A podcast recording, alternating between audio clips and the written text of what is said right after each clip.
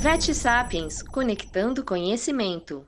Um oferecimento da Rios Pet Nutrition, marca de alimentos super premium que promove diferenças que você pode ver, sentir e confiar.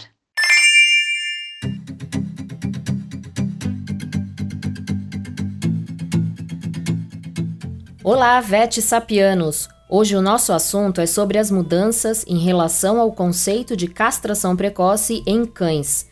Trabalhos apontam que a castração cedo demais pode estar ligada a tumores e problemas osteoarticulares. Quem explica é a doutora Cláudia Prado de Brito, médica veterinária e mestre em reprodução animal pela USP, muito atuante na área de oncologia reprodutiva. Atualmente, ela é professora na Universidade Anhembi Morumbi, na disciplina de cirurgia, e presta atendimento clínico no Hospital Pompeia e na clínica Pet Spot. Olá, comunidade Vet Sapiens. Hoje eu vim falar para vocês um pouquinho sobre oncologia e ligado mais à reprodução, diante de algumas mudanças que a gente tem vivido aí em relação aos conceitos relacionados à castração, castração precoce. Então, muitas pessoas têm me procurado para saber hoje esses conceitos mudaram, não mudaram? A gente ainda preconiza o que é preconizado anteriormente? As coisas estão mudando. Então, antigamente, a castração precoce foi indicada, principalmente visando as fêmeas caninas na prevenção do desenvolvimento de neoplasias mamárias. E aí começou-se, então, a, a preconizar antes do, dos seis meses a castração desses animais, e os machinhos acabaram entrar, entrando nessa onda, sendo castrados também antes dos seis meses, e agora 10, 15 anos depois dessa ideologia, é que nós estamos vendo aí os remanescentes ou os animais que estão crescendo no, no, meio dessa castração precoce, dessa ideologia de castração precoce. E realmente os problemas estão aparecendo, certo? Então, muitos trabalhos têm atrelado aí a castração precoce ao desenvolvimento de algumas patologias, algumas afecções, principalmente tumores e também problemas osteoarticulares. Então a gente vai ter que pensar aí também nas raças específicas. Nem todas as raças desenvolvem porte de animal para a gente poder então tentar repensar nesses conceitos. Então tem se falado muito de goldens retrievers, pastores alemães, raças de grande porte, como a predisposição ao desenvolvimento dessas neoplasias pela castração precoce. Né? Então eles, eles mostram que os animais castrados precocemente têm uma incidência maior quando comparado com os animais que não são castrados. Tá? Então a gente vai pensar aí nos mastocitomas, nos linfomas e nos hemangiosarcomas, dependendo da raça, ok? Então são conceitos que terão que ser mudados e os machos principalmente, porque eles têm toda a questão do hormônio da testosterona envolvendo aí a parte osteoligamentar e muscular desses animais. Então, a testosterona ela foi feita para isso, para deixar o animal forte, musculoso.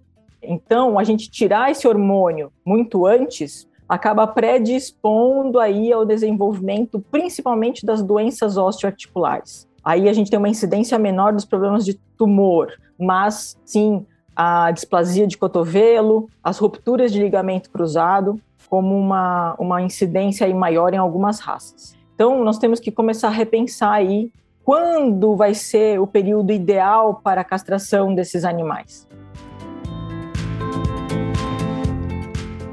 Então, um trabalho publicado em 2020 mostra que talvez a gente tenha que ter uma atenção especial à raça que a gente está lidando, né?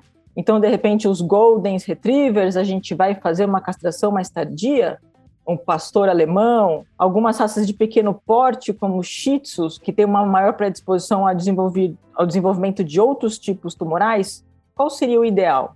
O que se sabe hoje, e foi então discutido muito num consenso de, de, de neoplasias mamárias em 2019, no último Oncovet, foi que para as fêmeas caninas, hoje o preconizado é que seja feita a castração depois do primeiro cio é uma sugestão do consenso. Tá?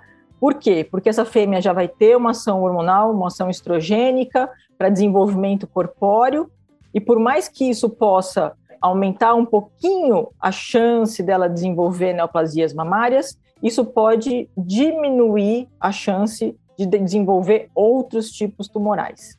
Então, essa é uma sugestão feita do consenso. Porém, para machos, a gente ainda não tem consenso, tá? Eu, normalmente, como eu mexo com a parte de reprodução e também de oncologia, eu sempre indico para o tutor que esse animal minimamente chegue ao período de puberdade. Então, animais de pequeno porte, o ideal é que eles cheguem no período de puberdade, tenham a ação hormonal, tenham um pouco de ação de testosterona, para tentar desenvolver musculatura e a parte osteoligamentar. E cachorros de grande porte, aí é que o, temos um problema maior.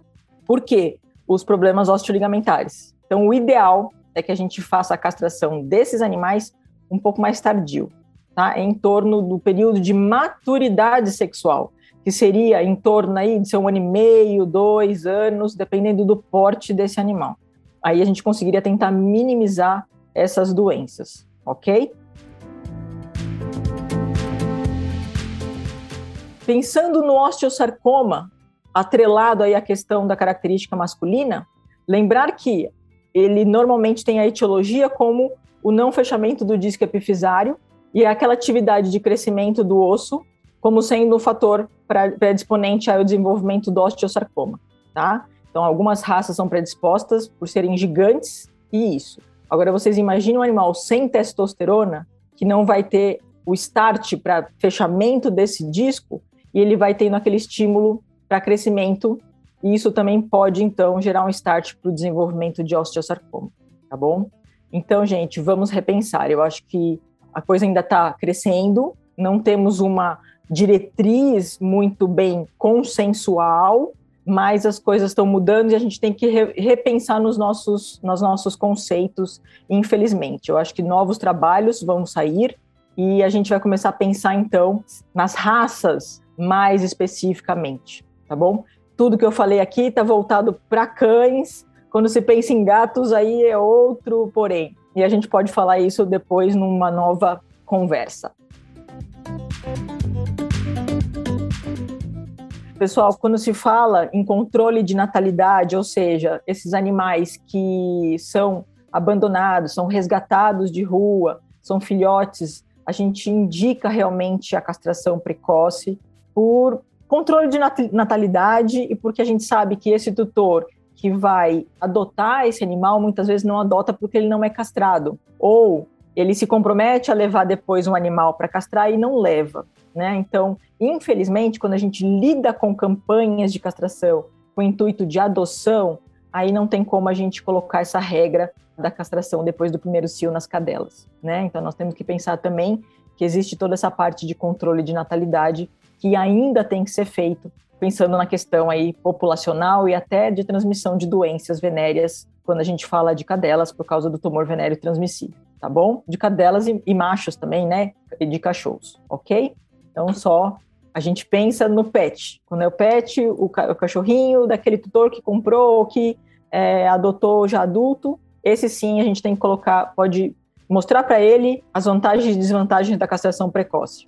Aquele que já vai para um abrigo e tem que ser castrado, esses a gente não tem como intervir, tá bom? Obrigado pela atenção de vocês e eu fico à disposição para a gente bater um papo melhor. Obrigada.